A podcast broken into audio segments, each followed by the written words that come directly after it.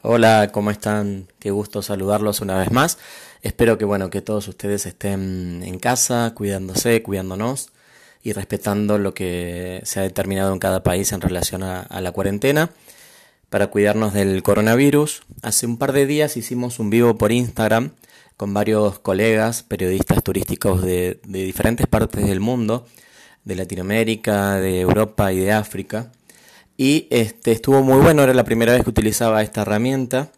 Esto nos permitió ir hablando de a dos. Este, yo fui de alguna forma entrevistando a cada uno de mis compañeros y la gente podía ver nuestra interacción.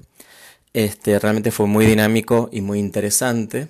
Allí surgió esta pregunta, ¿no? Si el coronavirus es un obstáculo o es una oportunidad para el turismo. Estamos en una época, y creo que todos lo sabemos, en, la que el turismo está paralizado, ¿no? El turismo está en pausa. No existe actividad turística alguna más allá de lo virtual, digamos, en lo físico por lo menos no se está realizando ningún tipo de viaje más que algunos de, estos repatriamientos que se están realizando en algunos países que están yendo a buscar a sus, a sus habitantes, pero más de eso no, muchos aeropuertos ya están cerrados prácticamente y la mayoría de los atractivos turísticos del mundo no están recibiendo a, a turistas. ¿Esto que implica? A nivel económico implica muchas pérdidas. Me, me causa mucha gracia Em, lo que ha publicado la Organización Mundial del Turismo, que dice que las pérdidas van a ser de entre el 20 y el 30% para el turismo, lo cual es falso porque directamente estamos en un año en el que no va a haber turismo. El 2020 va a ser un año casi sin turismo, digamos con un 90% de pérdidas y de cancelaciones y demás. Eh, a nivel global, la economía sí va a tener esas pérdidas, pero es la economía. El turismo es mucho más, digamos, la, la, pérdida que va a tener. Y la Organización Mundial del Turismo se toma de las cifras publicadas, digamos, por, por bancos y organizaciones mundiales para, para decir lo mismo, lo cual desde ya no es cierto. Hay gente que dice que nos vamos a recuperar en, un par de meses y hay gente que dice que vamos a tardar por lo menos dos años en salir de esto. Yo lo que digo desde un punto intermedio es que por lo menos durante este año va a ser casi imposible pensar en algún viaje, en alguna posibilidad turística. Estamos próximos a Semana Santa y ya sabemos que la Semana Santa a nivel turístico está absolutamente perdida. Eso ya lo sabemos, ¿sí? En, en el mundo, porque todavía no hay país en el que mm, realmente haya desaparecido el virus y las posibilidades de contagio. Entonces ahí tenemos una cuestión. Luego nosotros aquí en Buenos Aires tenemos en julio el periodo de vacaciones de invierno, que en otros países tienen lo que son las vacaciones de verano. Y por ejemplo aquí se está pensando en em, directamente suspender ese receso invernal a modo de compensar las clases que no se están teniendo ahora por la cuarentena. Entonces, yo creo que muchos países van a tomar estas medidas de retomar clases en el periodo que antes era de vacaciones. Esto va a hacer que todavía sigamos afectando al turismo. Y lo mismo va a pasar en, de alguna forma en diciembre, enero, febrero, cuando vuelve, llega el siguiente periodo de vacaciones. Yo creo que recién ahí cada uno de los países y de los destinos va a poder empezar como a, de alguna forma a recomponerse, restablecer eh, lazos, eh, políticas, Realmente vamos a tener un año de mucho trabajo para recomponernos a nivel turístico, pero no va a ser un año de trabajo en el sentido de que podamos recibir a turistas. Em, yo creo que, que, todo indica que va a ser así. Ahora, sin embargo, yo creo que tenemos varias oportunidades, ¿no? Porque crisis representa eh, oportunidad. Siempre detrás de una crisis hay algo que podemos aprender o hay algo bueno que podemos hacer. Y yo creo que detrás de, este escenario global en, el que nos encontramos hay varias, varias oportunidades.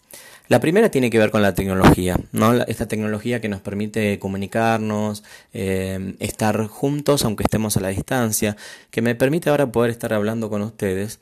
Esta tecnología nos beneficia en, dos aspectos. El primero, el que tiene que ver con, con el aprender. Aprender ya sea porque aprovecho este tiempo para hacer cursos y hago lo que no puedo hacer durante el resto del año cuando estamos trabajando a mil que no podemos realmente quizás sentarnos a estudiar o aprender algo este, como debería ser. Ahora tenemos el tiempo y la tecnología para hacerlo y, además aprender siempre nos lleva por buenos caminos, ¿no? Porque cuando uno aprende algo, eso te lleva a otra cosa y eso te puede llevar a la posibilidad de encontrar soluciones para cualquier problema que, que estés viviendo, ¿no? El aprendizaje me parece que es de las cosas más, más ricas e importantes que tenemos en la vida. Eh, además ese aprendizaje ligado al, al encontrarme con el otro a partir de la tecnología, ¿no? Si yo hasta ahora no podía realmente hacer un trabajo colaborativo con las personas, con los actores sociales involucrados en el turismo de mi destino, de mi ciudad o de mi país, yo debería ahora mismo empezar a hacer eso, empezar a conectarme con aquellas personas que se dedican al turismo para que juntos empecemos a pensar en diferentes soluciones y en diferentes maneras de revertir lo que está sucediendo. La otra cuestión también ligada al aprendizaje y la tecnología es encontrar nuevas fuentes laborales, em, digamos, nuevas eh, posibilidades para, para poder sustentarme. Pero no quiero salir de la tecnología sin mencionarles lo que es el turismo virtual. Hace varios años empecé a dar conferencias, me, me invitaban a partir de, de, mi trabajo como periodista turístico y de las publicaciones de los diferentes libros. En uno de estos libros, el de Mitomanías del, Turismo, también ahí menciono lo que es el, turismo virtual. Y yo en las conferencias planteaba eh, que el turismo virtual es una posibilidad más de turismo. Mucha gente se me reía o mucha gente se enojaba porque decían no es lo mismo meterse en el mar que ver el mar a través de una pantalla. Estoy absolutamente de acuerdo con eso pero no significa que en el turismo virtual no haya turismo. El turismo virtual es un turismo posible más. ¿Y por qué no pensar que el turismo virtual nos puede dar, digamos, alguna salida laboral también? Digamos, ¿por qué no pensar que en el turismo virtual, además de brindarle algo a la sociedad, podemos nosotros encontrar nuestro trabajo? Porque acá viene lo segundo, que es que es lo que tiene que ver con la diversificación, que es algo que también menciono en, en el libro Mitomanías del Turismo, este libro que, que, publiqué en, si no me equivoco, fue en 2000, ya les digo, lo tengo aquí a mano. Es un libro publicado en 2017. Eh, ahí, ahí menciono esto de la diversificación, que es algo que se tiene que lograr tanto a nivel país como a nivel personal. ¿Qué quiere decir? Que no nos podemos dedicar solamente al turismo. Ni un país puede ni debería dedicarse solamente al turismo, ni una persona puede ni debería dedicarse solamente al turismo. Yo a mis estudiantes de turismo les digo, es buenísimo que estudien turismo, háganlo, pero vayan pensando luego en la posibilidad de estudiar otra cosa distinta para tener una fuente laboral diferente. Porque yo les decía, sin imaginarme nunca que podíamos estar viviendo este escenario del coronavirus, les decía, ¿qué pasa si en algún momento el turismo deja de existir? Pensando, digamos, en alguna quizás eh, eh, con algún pensamiento apocalíptico, ¿no? En que la gente decida no viajar y que el entretenimiento o las búsquedas pasen por otro lugar. Nunca había imaginado una pandemia, una epidemia. Pero es lo que está sucediendo ahora, ¿no? No hay turismo. No es para siempre, pero el turismo está en pausa. Entonces, ¿qué hace la gente que se dedica al turismo y ya no hay más turismo? ¿Qué hacen? Digamos, tienen que seguir sobreviviendo. Entonces, está bien, ahora quizás, bueno, ya está, uno se dedicó toda su vida al turismo, emprendió siempre en turismo, invirtió en turismo, y está muy bien, pero este es el momento de ponernos a pensar y entender que tenemos que empezar a diversificar. Digamos, si todavía no lo hiciste, empieza ahora a estudiar, como yo te decía hace momentos nada más, empieza a estudiar, a capacitarte en otra cosa que te permita tener una segunda salida laboral. Y los países tienen que entender, por ejemplo, tenemos en América casos muy, muy este, mm, notables como son República Dominicana o Aruba, que son países que viven 100% o por lo menos un 90% de lo que es el turismo. Entonces, en esos países la economía está absolutamente parada. Digamos, imagínense que si nosotros, que estamos en países que están más diversificados, por ejemplo, Argentina no depende solamente del turismo. Este, imagínense que nuestras economías están golpeadas. ¿Cómo será, cómo estarán en los países que dependen solamente del turismo? Si el turismo no, no, no, no tiene lugar por estos días. Entonces, es muy importante, repito, diversificar. Luego, y yo ya lo mencioné como parte del aprendizaje, está esto del, trabajo en equipo, del trabajo colaborativo, del juntarme con los demás. Una crítica que yo siempre le hice al, al, turismo en la mayoría de los destinos es algo que he notado, es la falta de trabajo en equipo que existe. Digamos, hay, hay mucho individualismo. Los hoteleros trabajan por un lado, las agencias trabajan por el otro, el Estado trabaja por otro lado, la parte gastronómica trabaja por su cuenta, las universidades están en otro plano, los estudiantes casi no son tenidos en cuenta, a los trabajadores mucho no se los escucha, a los habitantes del destino tampoco no se los suele tener en cuenta. Es como que todas las partes que deberían o están involucradas en el turismo trabajan cada uno para su lado y poco saben del otro y poco hacen con el otro. Y esto, repito, es algo que yo veo hace años y es algo que no permite todavía a muchos destinos posicionarse y gestarse de una forma mm, más positiva, quizás con más éxito, este, mm, más legítima, ¿no? Podríamos decir. Si todavía no aprendimos a trabajar en equipo, si todavía no lo advertimos, no lo habíamos pensado, bueno, este es el momento para empezar a hacerlo.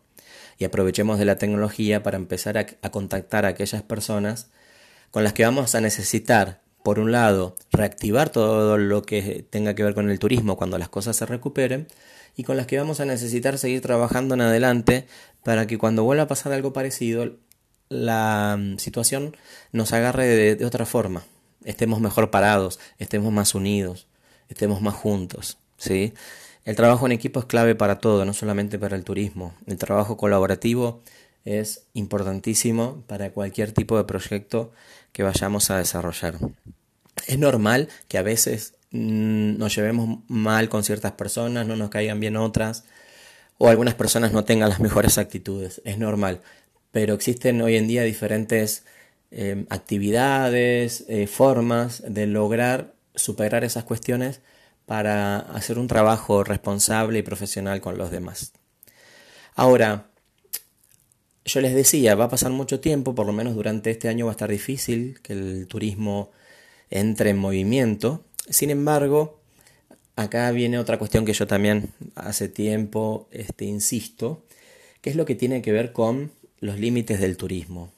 Según la Organización Mundial del Turismo, el turismo es lo que sucede fuera del lugar de residencia, ¿no? Que es cuando el turista llega al nuevo destino por un periodo superior a 24 horas e inferior a un año. Y yo siempre dije, el turismo puede durar dos minutos o puede durar dos años. No hay límites temporales. Este, ¿Por qué? Porque uno puede hacer turismo en su propia ciudad. Uno puede hacer turismo en la propia cuadra de su barrio, de su pueblo. Eh, uno no tiene que ir muy lejos para hacer turismo. Eh, y aquí viene esto del, turismo local, del turismo regional. La forma de recuperarnos hasta que las fronteras se abran, porque para ello va a pasar tiempo, va a ser fomentando el turismo interno, el turismo entre nosotros mismos, digamos, eh, que es una posibilidad más de turismo.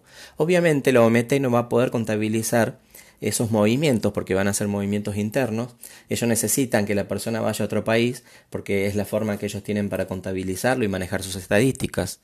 Pero, este, mm, ¿por qué no pensar en un turismo, en hacer ese turismo local que no venimos haciendo porque muchas veces tenemos puesta la mirada más afuera que adentro?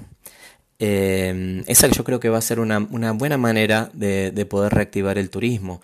Si determinado lugar logra recomponerse del, virus y, ya están las cosas más tranquilas, va a haber que pensar en ese turismo local para poder empezar a, reactivar este, las cuestiones turísticas. Entonces, yo creo que la clave, por un lado, está en el turismo local. Por otro lado, pensar en el turismo virtual también, ahí tenemos muchas posibilidades. La tecnología hoy es nuestra amiga. Y en la tecnología podemos encontrar la forma de diversificarnos para que nuestro trabajo no esté limitado solamente al turismo o no esté limitado solamente al turismo físico, que podamos pensar en un turismo que vaya más allá. Gracias por el tiempo de ustedes, Cualquier duda, pregunta, saben que me la pueden hacer. Me encuentran en las redes y en Google como Miguel Ledesma con un H entre la D y la E.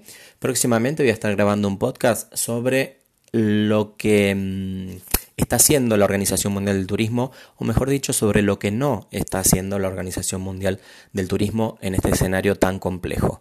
Abrazo grande a todos, a cuidarse y a quedarse en casa.